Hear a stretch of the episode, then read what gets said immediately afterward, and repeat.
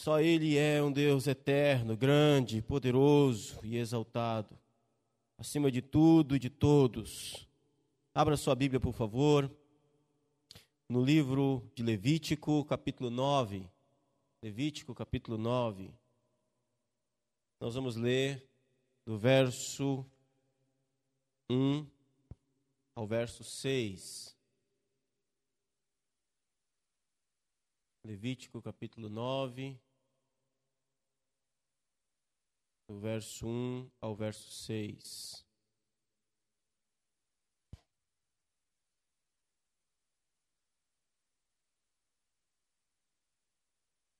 Amém? Diz assim: Ao oitavo dia, chamou Moisés a Arão e a seus filhos e aos anciãos de Israel e disse a Arão: Toma um bezerro para a oferta pelo pecado e um carneiro para o holocausto, ambos sem defeito, e traze-o perante o Senhor.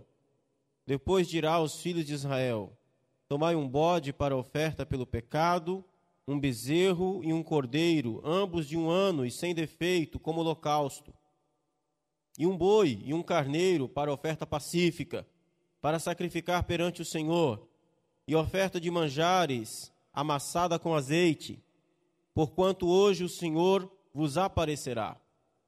Então trouxeram o que ordenara Moisés diante da tenda da congregação, e chegou-se toda a congregação e se pôs perante o Senhor. Disse Moisés: Esta coisa que o Senhor ordenou fareis, e a glória do Senhor vos aparecerá. Amém? Amém. Gustavo, está tudo certo aí, meu filho? Muito bem, podem sentar, meus amados irmãos, por favor. Nós estamos, nesse mês, expondo o livro de Levítico, e aqui já quero deixar uma dica para você. Na verdade, duas. Primeiro, nas sextas-feiras nós estamos fazendo um curso online, um PG, sobre esse tema. Sexta-feira passada, sem ser ontem, semana passada fizemos, e nós vimos ali sobre o tabernáculo. E ontem nós vimos sobre alguns sacrifícios, tá? O link está sempre sendo colocado lá no, é, no grupo da igreja, tá bom? É parte, se você participar, é muito importante para você compreender muita coisa nesse livro. O estudo está sendo sobre o livro de Levítico.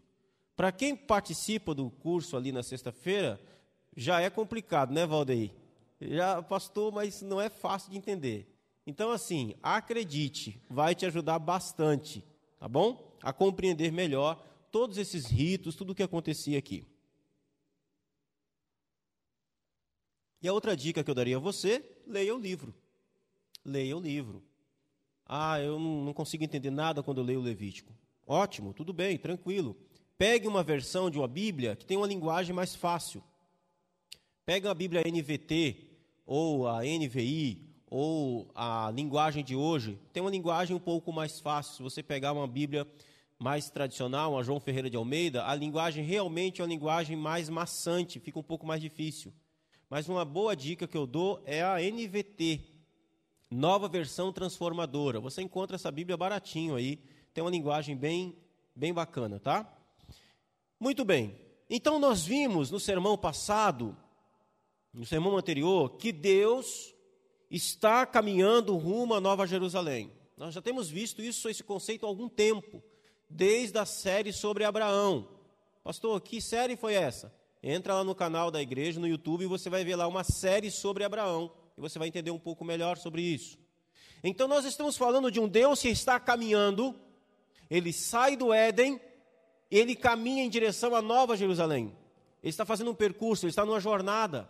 E nesta jornada, ele chama homens e mulheres para formar um grande povo. Ele chama homens e mulheres que vão habitar essa nova Jerusalém, esse novo céus e essa nova terra.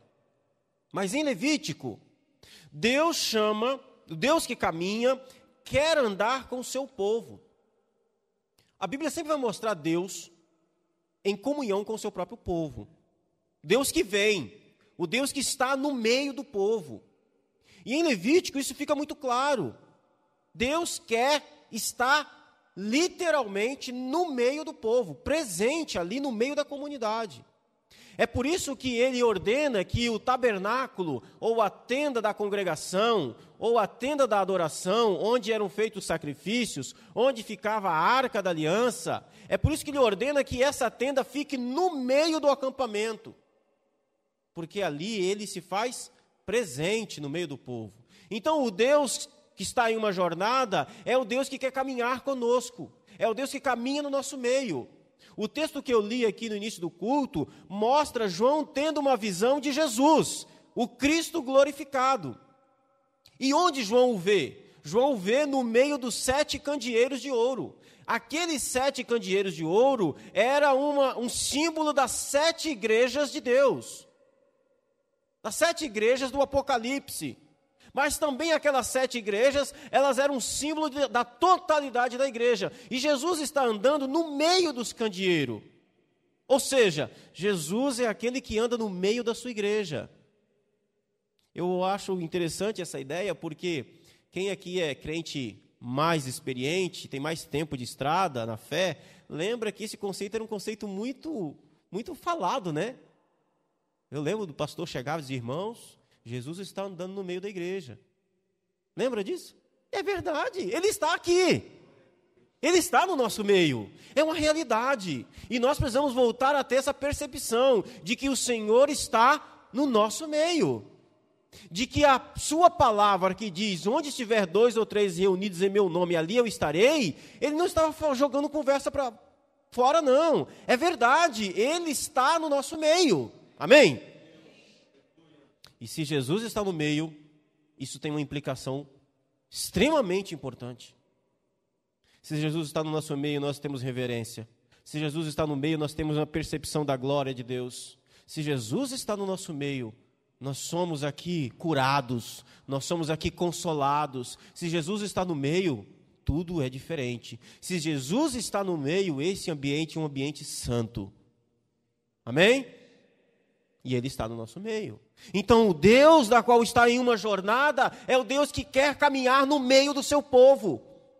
E qual é o problema nessa situação? O problema é que esse Deus é, em sua natureza, absolutamente santo. Santo. Ele é santo.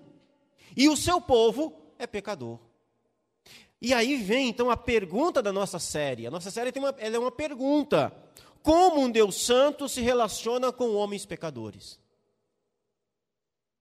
Como um Deus santo pode se relacionar com homens pecadores? Então nós vimos que para isso, para que Deus possa se relacionar com pecadores, ele primeiro precisa resolver o problema do pecado. E como que Deus resolve o problema do pecado? A justiça de Deus pune o pecado. A justiça de Deus precisa ser saciada, precisa ser cumprida. E como é que Deus faz isso? Deus já tinha resolvido isso antes mesmo da fundação do mundo, como diz Apocalipse 13, 8, de que Jesus é o Cordeiro de Deus que foi morto antes da fundação do mundo. Quando Deus decidiu enviar seu único filho Jesus para ser substituto perfeito nosso, ele estava ali providenciando que o pecado fosse devidamente punido eu não me canso de colocar esse conceito aqui, porque eu, irmão, o dia que eu for embora daqui, pode, pode, pode ficar nada, mas se esse conceito ficar na sua cabeça, está ótimo. O pecado é punido sempre. O pecado é punido sempre. Quando Deus perdoa o pecado, esse perdão tem um custo. Quando ele diz para a mulher adúltera: vai, e não peques mais, ele perdoa ela, ele está assumindo a culpa daquele adultério. Aquele pecado dela vai ser punido. Ela foi apedrejada? Não. Mas deveria. Porque o pecado, ele é punido com a morte. Mas ele a perdoa. Quando ele diz: vai e não peques mais, ele está assumindo o castigo do pecado dela. Ele vai ser não apedrejado, vai ser crucificado por causa daquele pecado.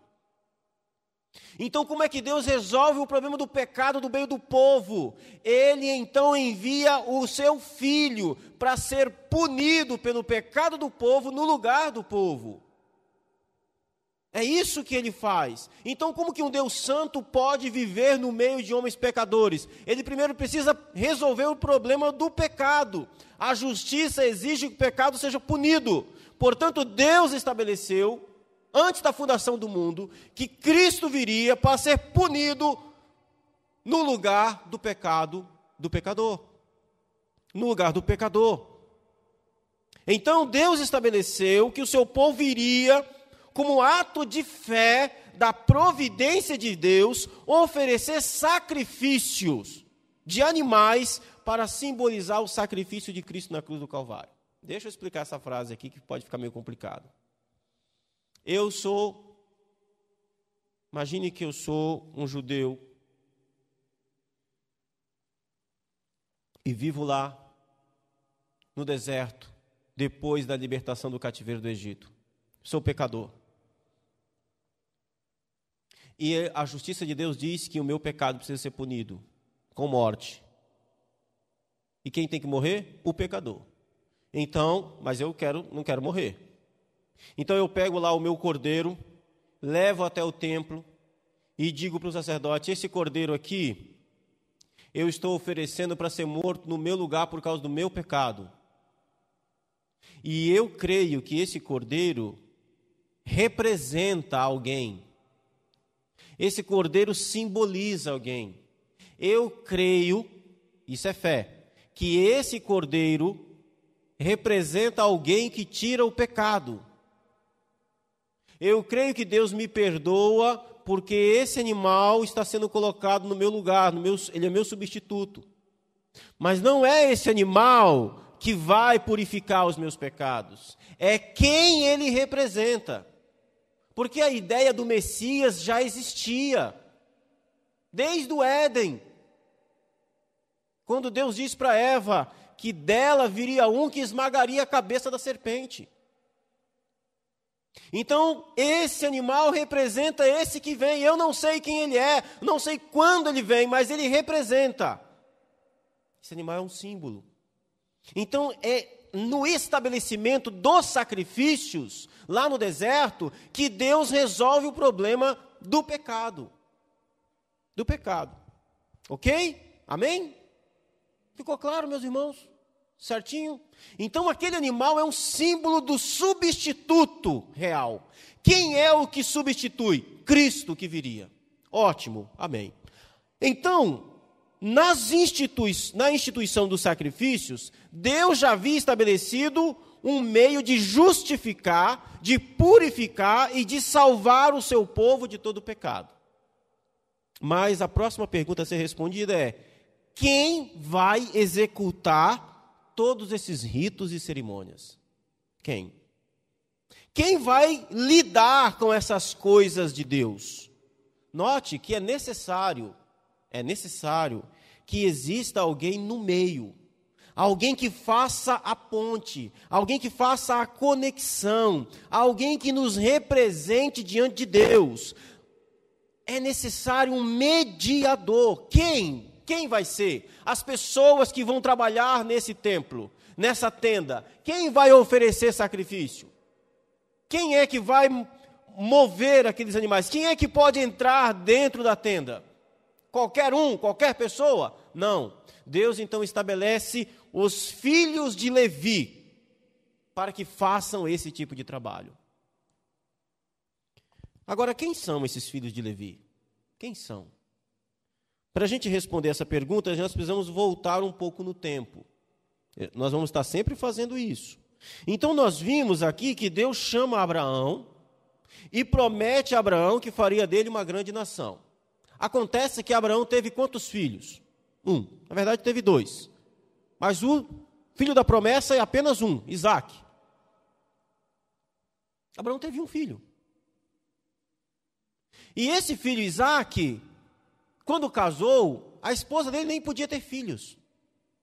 A Bíblia diz que, que Isaac ora ao Senhor. E Deus ouve a oração de Isaac, e então a sua esposa fica grávida. E ela fica grávida de gêmeos. Os gêmeos Esaú e Jacó. E a Bíblia diz que Deus amou Jacó e odiou Esaú. Nós não vamos entrar nesse problema, é um outro problema. E Deus então ama Jacó e chama Jacó e faz a sua promessa e diz que vai cumprir a sua promessa em Jacó.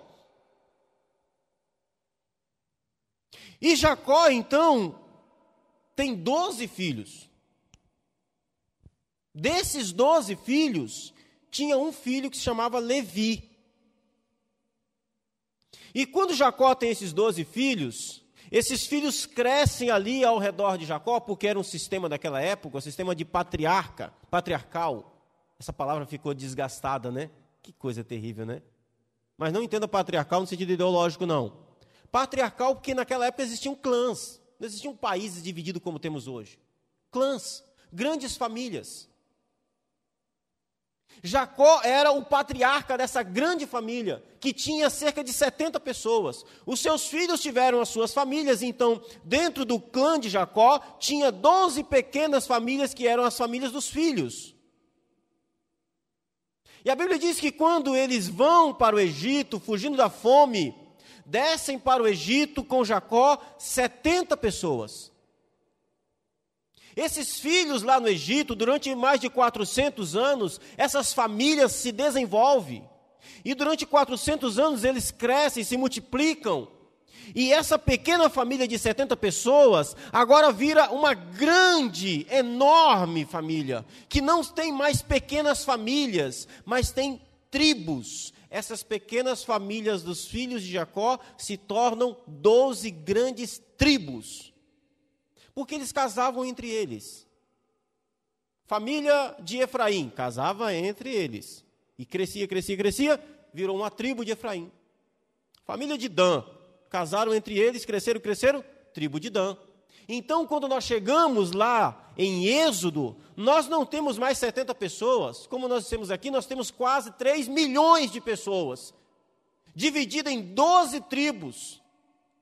E eles eram conhecidos como as tribos de Israel. Quem é Israel, meu Deus? Israel é Jacó. Deus havia mudado o nome de Jacó para Israel. Então ficou o povo de Israel. Esse povo de Israel é composto de doze tribos. Dentro dessas doze tribos, nós temos uma tribo que se chama Levi, a tribo de Levi. Amém? Está tá contextualizado aí? Mas, toma, eu já sei disso. Calma, porque tem gente que não sabe. Graças a Deus, a gente tem sempre nova, gente nova na igreja. Amém? Muito bem. Doze filhos, doze tribos. Temos a tribo de Levi. Vamos dar um zoom nessa tribo de Levi. Na tribo de Levi, dentro dessas tribos existiam clãs. Levi, filho de Jacó, tinha tido pelo menos três filhos que são nomeados na palavra de Deus: Gerson, Coate e Merari. Esses três filhos tiveram três famílias: os Gersonitas, os Coatistas e os Meraritas. Todos eles são da tribo de Levi. Da tri... Dos filhos de Coate, Coate teve um filho chamado Arão. Arão. Esse Arão casou com a tia dele, chamada Joquebede. E se cantar musiquinha da Joquebede, vai dar ruim. Arão, filho de Coate,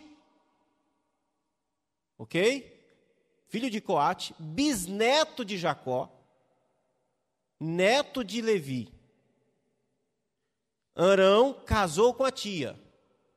Olha como eles casavam entre as famílias. Joquebede. Arão teve três filhos, dois garotos e uma menina. O primeiro, Arão, o segundo, que era a segunda, Miriam, e o terceiro, que era Moisés. Chegamos agora onde? No Êxodo. Estão percebendo? Por que, que isso é importante? Calma, então vamos responder. Nós estamos falando do sacerdócio levítico. Quando Deus tira esse povo lá do cativeiro, lembram que eu disse aqui semana passada que Deus precisa organizar esse povo. É um monte de escravos sem eira e nem beira, com leis do Egito. Deus agora precisa estabelecer as suas leis. Como que Deus vai ser adorado? É Deus que vai dizer agora. Então Deus chama Moisés, que era da tribo de Levi, que tinha um irmão chamado Arão, da tribo de Levi. Deus chama Moisés e diz assim: Moisés, eu vou separar a tribo de Levi, a sua tribo, a qual você pertence, essa tribo vai ser a tribo de sacerdotes, a tribo sacerdotal. Vocês não vão receber herança lá na terra de Canaã. Vocês não vão receber terra. Porque vocês vão servir para trabalhar no templo. Vocês vão exercer um ministério sacerdotal e as outras onze tribos vão sustentar essa única tribo. Então, esses são os filhos de Levi. Deus chama a tribo de Levi, os filhos de Levi, para ser a tribo sacerdotal. A tribo sacerdotal. E dentro dessa tribo sacerdotal, ela estava organizada. Nós temos ali pelo menos três níveis de funções. Nós temos o sumo sacerdote, os sacerdotes e os outros levitas. Todos eles eram levitas. O sumo sacerdote tinha que ser apenas um. Não podia ter dois sumos sacerdotes. Mas se você é um estudante atento das Escrituras, vai pensar, pastor, mas no tempo de Jesus havia dois sumos sacerdotes em Israel, é verdade. Chama-se politicagem. Chama-se erro. Não podia. Só podia ter um sumo sacerdote. Quem seria esse sumo sacerdote? O primeiro deles, Arão. Arão era o primeiro foi o primeiro sumo sacerdote. E depois de Arão, um dos seus filhos seria o sumo sacerdote. O sumo sacerdote era o sacerdote chefe. Era o responsável por toda a vida espiritual do povo. Era responsável por todos os trabalhos do templo. Somente o sumo sacerdote podia oferecer sacrifício, o sacrifício anual o Yom Kippur, que era aquele sacrifício onde o povo se reunia em um único dia do ano, trazia-se dois bodes, o bode da expiação e o bode que era solto no deserto. Então eles matavam o, o bode expiatório e o sumo sacerdote Antes disso, ele oferecia um sacrifício por ele, para perdão dos seus pecados. Aí então, depois, matava-se esse bode expiatório e o sumo sacerdote entrava na tenda. A tenda tinha dois compartimentos: um lugar chamado Lugar Santo, onde todos os sacerdotes podiam entrar, e um lugar chamado Lugar Santíssimo, onde apenas o sumo sacerdote, uma única vez por ano, podia entrar. E se ele entrasse lá em pecado, ele morria. É por isso que eles estabeleceram um, um, um jeito. O cara entrava com a corda amarrada pela cintura. Se ele caísse duro lá, só puxava. Isso é para a gente ver quanto que Deus leva a sério a sua presença. Quanto que Deus leva a sério a sua presença. Às vezes, fazendo um recorte aqui rapidamente eu vejo as pessoas falando que estão na presença de Deus e não, tem, não parecem nada com aquilo que as Escrituras dizem. Já percebeu isso? Pulando de um jeito esquisito, uma manifestação esquisita, a presença do Senhor. Gente, que Deus é esse? O Deus das Escrituras, quando o homem está na presença dele, não é de qualquer jeito, de qualquer maneira. O sumo sacerdote podia entrar apenas uma única vez nesse lugar. Esse era o sumo sacerdote. Depois dele, nós tínhamos os sacerdotes, plural, podia ter vários. Quantos fosse possível, quantos fosse necessário, melhor. Os sacerdotes eram oficiais que ofereciam os sacrifícios diários do povo e os sacrifícios regulares pela manhã e à tarde. Eram sacerdotes que faziam todo o trabalho. Eles faziam o resto do trabalho no templo. Eles eram responsáveis por manter o fogo é, do candelabro sempre aceso. Eles eram responsáveis por queimar incenso dentro da tenda. Eles eram responsáveis por trocar os pães da proposição. Eles eram responsáveis por toda a atividade do templo, os sacerdotes. E depois nós temos também os outros levitas. Porque, meus irmãos, a tribo sacerdotal não se resume apenas no sumo sacerdote e nos sacerdotes. A função dos outros levitas são tão importantes quanto esta, só que a gente quase não fala deles. O que, que os outros levitas faziam? Nós tínhamos compositores, músicos, guardas, tesoureiros, secretários, carregadores de água, carregadores de cinza, montadores da tenda, desmontadores da tenda, carregadores da tenda. Um, monte de trabalho. Só para você lembrar, Asaf era levita e era músico. Você vai encontrar salmos como os salmos dos filhos de Corá, levita. Eles eram compositores, eles eram músicos, eles eram artesãos. Quem participou da aula que nós vimos sobre a, a constituição do templo, da tenda, você vai perceber que precisa de gente que tem que manusear tecido, tem que saber curtir couro, tem que saber costurar tecido, artesãos, tem que saber desenhar figuras angelicais em tecidos, levitas. Então existia toda uma classe, uma gama de de levitas que serviam ao Senhor em outras funções.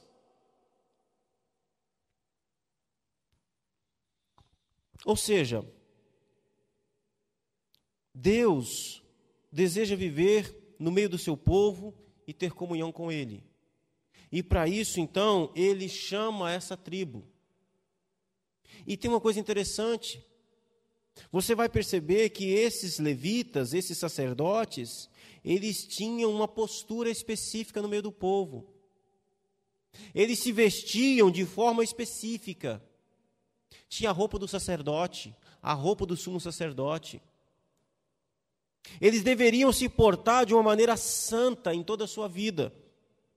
O objetivo de Deus com eles era que eles transmitissem uma mensagem na sua própria vida. E que mensagem era essa?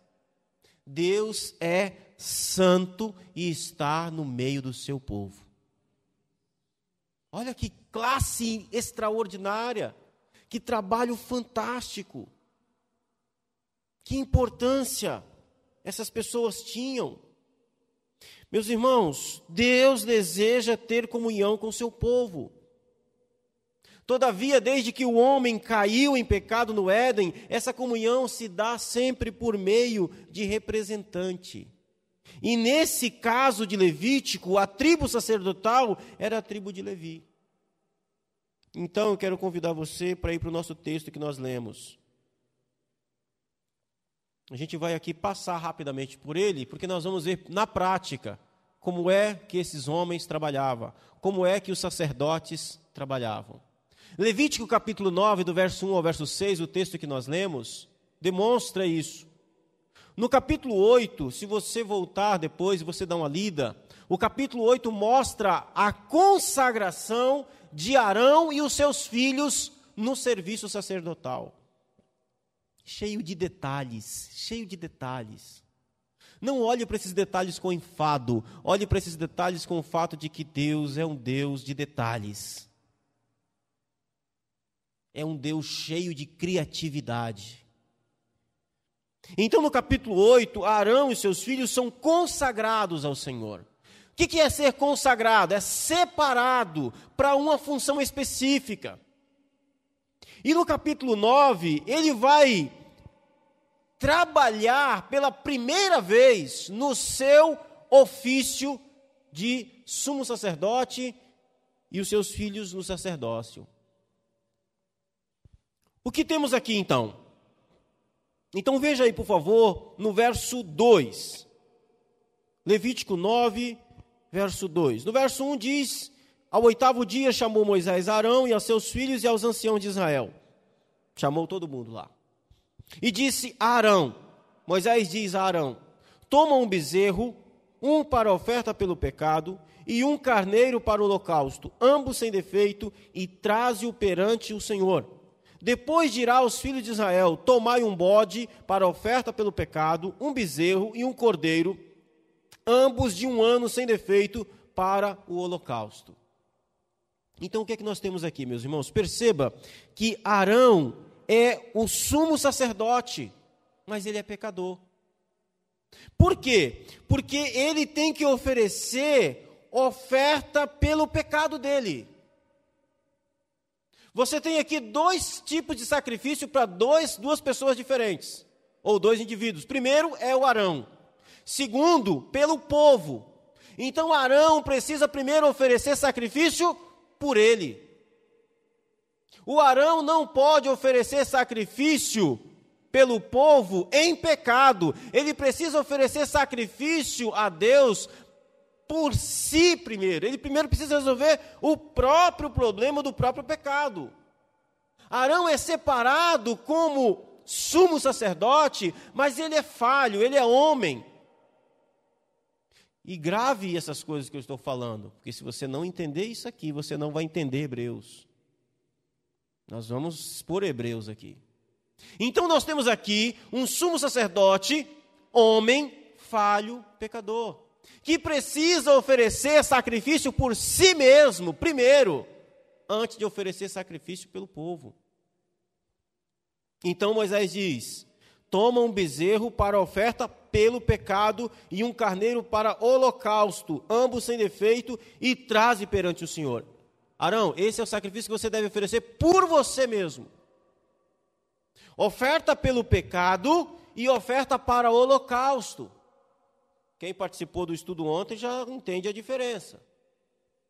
Oferta pelo pecado é oferta pelo é, o tipo de oferta por pecado culposo. Tem que haver, tem a ver com ser culpado pelos pecados, mesmo aqueles que você não tem conhecimento dele. Então, essa oferta pelo pecado, essa primeira oferta, a oferta pelo pecado de Arão, ele está oferecendo esse, esse, esse sacrifício para dizer o seguinte: Senhor, me perdoa dos, toda a culpa dos meus pecados. Ainda aqueles que eu nem sei que pratiquei, ou ainda aqueles que eu pratiquei não tive a intenção, me perdoa. Me purifica de todos esses pecados, de todo o pecado tem um segundo sacrifício: um carneiro para holocausto. E qual é a diferença? Sacrifício para holocausto não é pelo pelo pecado em si, mas por ser pecador. Por causa da minha natureza, por causa de quem sou. Então, um é pela prática do pecado e outro é pela posição do pecador, de ser pecador. E nós precisamos aprender coisas aqui importantes. Nós somos pecadores porque praticamos o pecado e porque somos pecadores.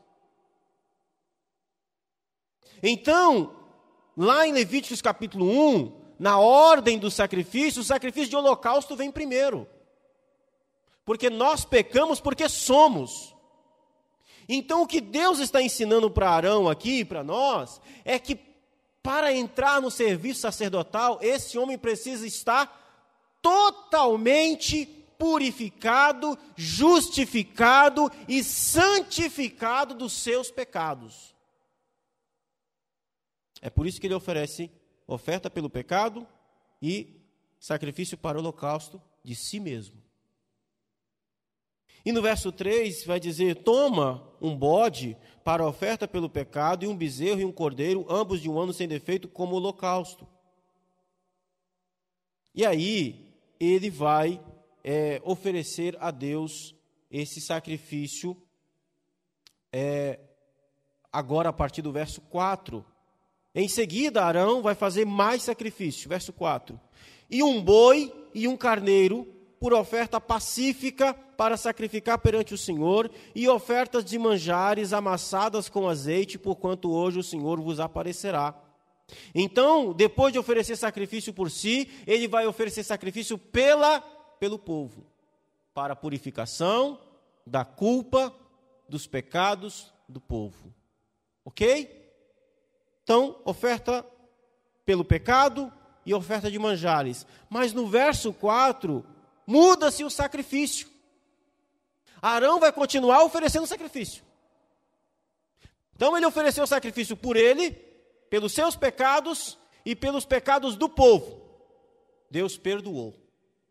Ofereceu sacrifício, perdão, justificação. Agora esse povo e o sacerdote é santo, purificado, perdoado.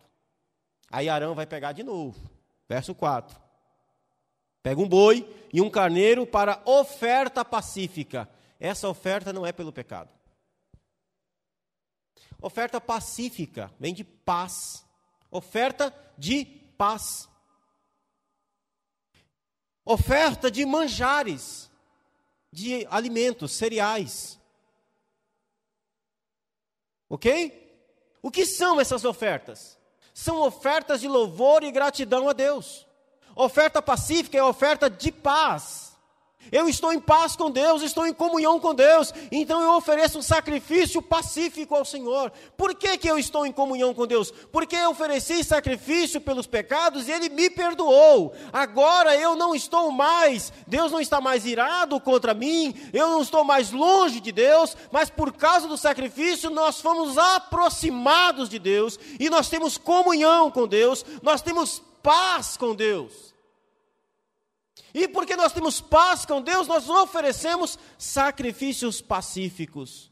Não apenas isso. Porque nós temos paz com Deus, nós oferecemos também ofertas de manjares ou ofertas de cereais. As ofertas de manjares eram ofertas de comunhão. É a ideia de comer junto. Na oferta de manjares, você levava bolos, pães, assados, fritos, que podiam ter, eram composto de trigo, sal, azeite, só. E você levava separadamente incenso. Não podia botar o incenso na massa. Você bota o incenso na massa, acabou o bolo. Incenso é um negócio extremamente amargo. Você chegava lá para o sacerdote, o sacerdote pegava um pedaço daquele bolo, colocava incenso em cima dele e queimava. Oferta de manjar. O que significa? E o resto? O resto o sacerdote comia junto com o ofertante.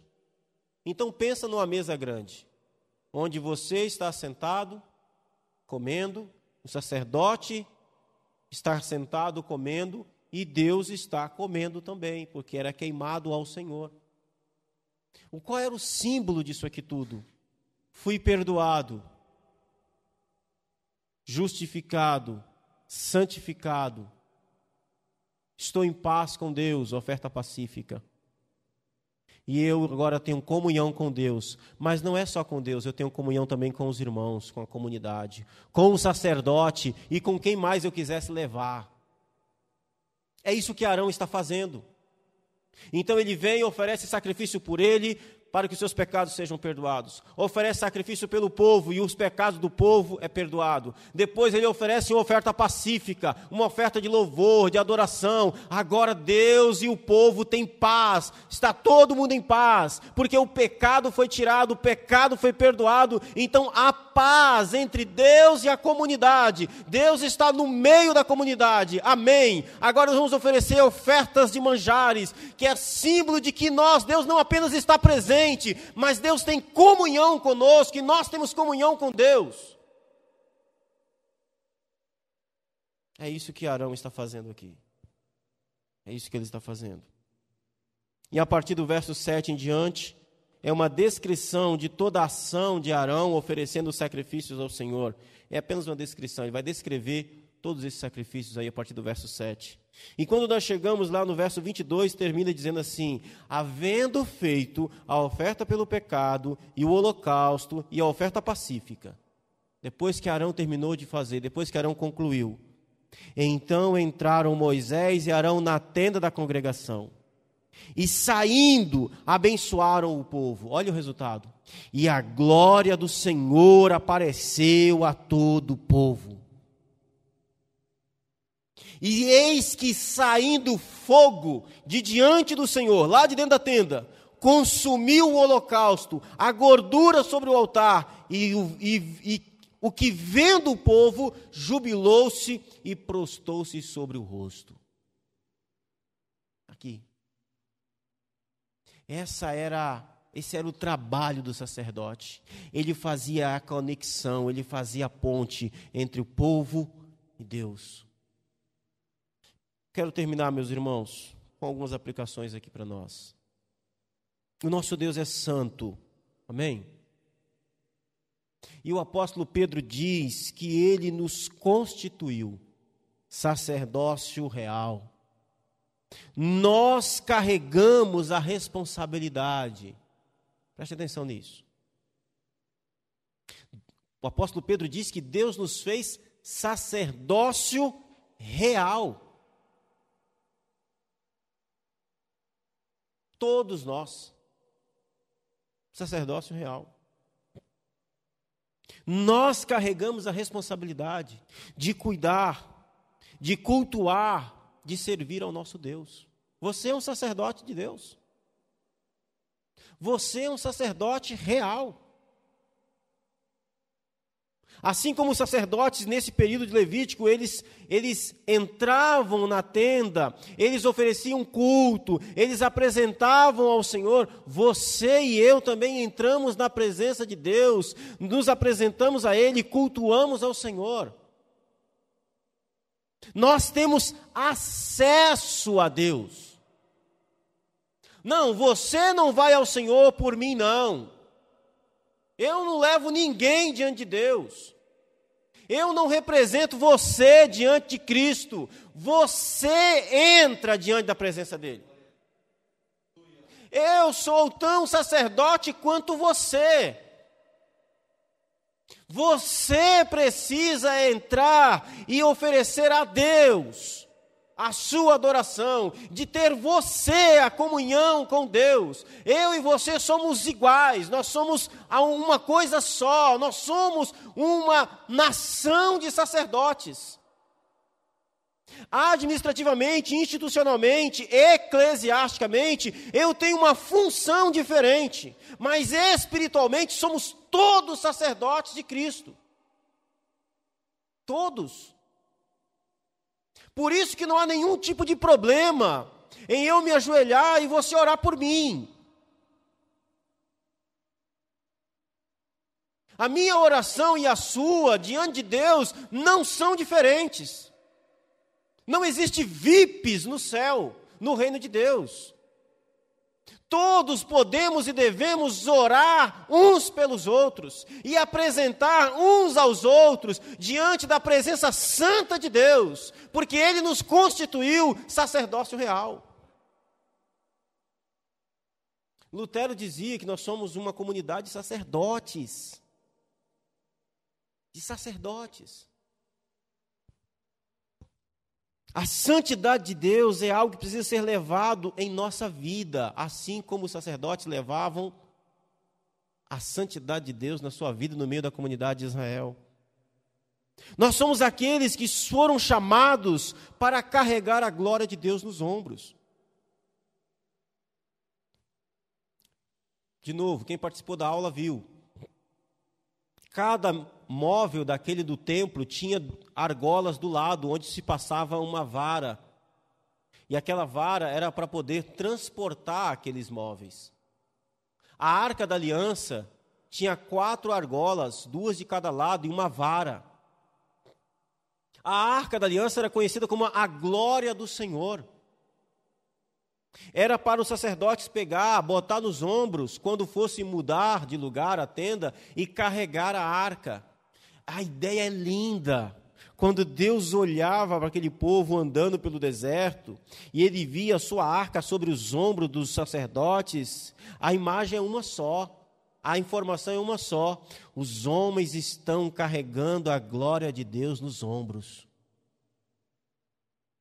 Meus irmãos, nós somos uma nação de sacerdotes, onde nós carregamos em nós mesmos a glória do próprio Deus. Fomos chamados para carregar a glória dele.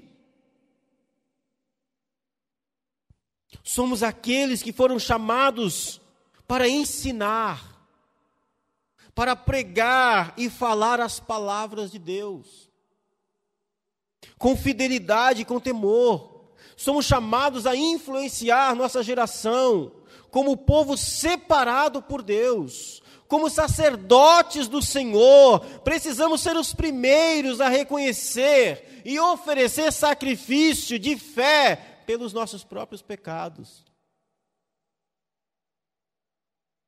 O sacerdote, o sumo sacerdote oferecia sacrifício pelo seu pecado primeiro. Nós precisamos também fazer a mesma coisa. Mas existe uma função dentro desse povo santo que nenhum de nós aqui pode ocupar. Nós não podemos ser sumo sacerdotes. Nós somos uma nação de sacerdotes, mas nós não temos nenhum sumo sacerdote aqui. Eu não sou sumo sacerdote dessa igreja. Pastor Adelmilson não é sumo sacerdote da igreja. Nenhum homem ocupa essa posição. Porque lá na lei dizia que apenas um sumo sacerdote podia ocupar essa função, uma única pessoa. E é aqui onde você precisa ficar esperto, senão você não vai entender Levíticos. Porque Levítico, é, Hebreus, porque Hebreus vai apresentar esse único sumo sacerdote. É o sumo sacerdote perfeito, que é Jesus Cristo.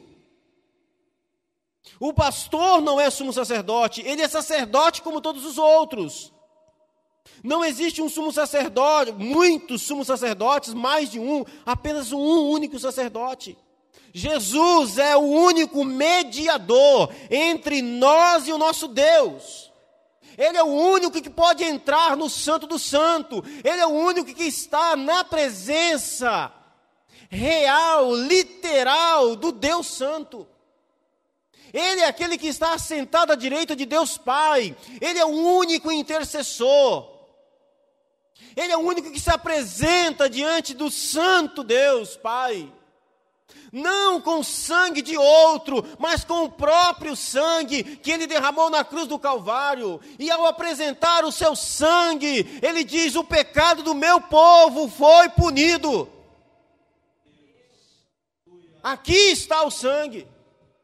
Ele é o único sumo sacerdote.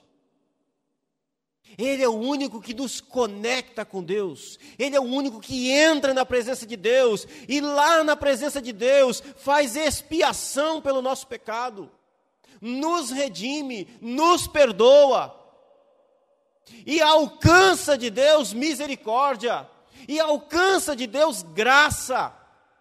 Nós somos aceitos por causa do trabalho dele. Nós somos aceitos por causa da oferta que ele faz. Ele é o único sumo sacerdote. Ele não precisa apresentar sacrifício pelos pecados dele, pois ele nunca pecou. Ele é o Santo de Deus, ele é o Cordeiro imaculado e o sumo sacerdote ao mesmo tempo. Ele é o justo de Deus. Nós temos um mediador no céu, alguém que se conecta com Deus Santo, alguém que nos representa, pois ele é o homem no céu. Aliás, é o único. Existe um homem no céu, e esse homem é Deus. Este homem é Jesus. Temos um sumo sacerdote que ora por nós, e é através dele que Deus vem e nos faz seu templo e vive em nós. Eu acho maravilhosa a declaração do apóstolo Paulo. Não sabeis vós que sois templo do Espírito Santo? Que coisa extraordinária. Somos templo do Espírito Santo. Isso significa que o sumo sacerdote vem em nós e é através de nós que entra na presença santa do próprio Pai e oferece ao Pai a prova de que ele foi morto, de que o pecado foi punido e de que nós podemos ser aceitos por Deus novamente. E agora Deus envia nesse templo o seu Espírito e ele vive em nós e anda no nosso meio e caminha conosco. Pode ficar de pé, por favor?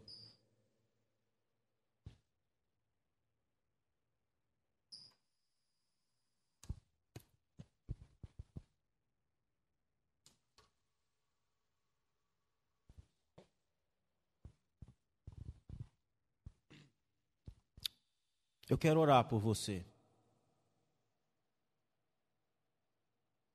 Eu quero orar por você.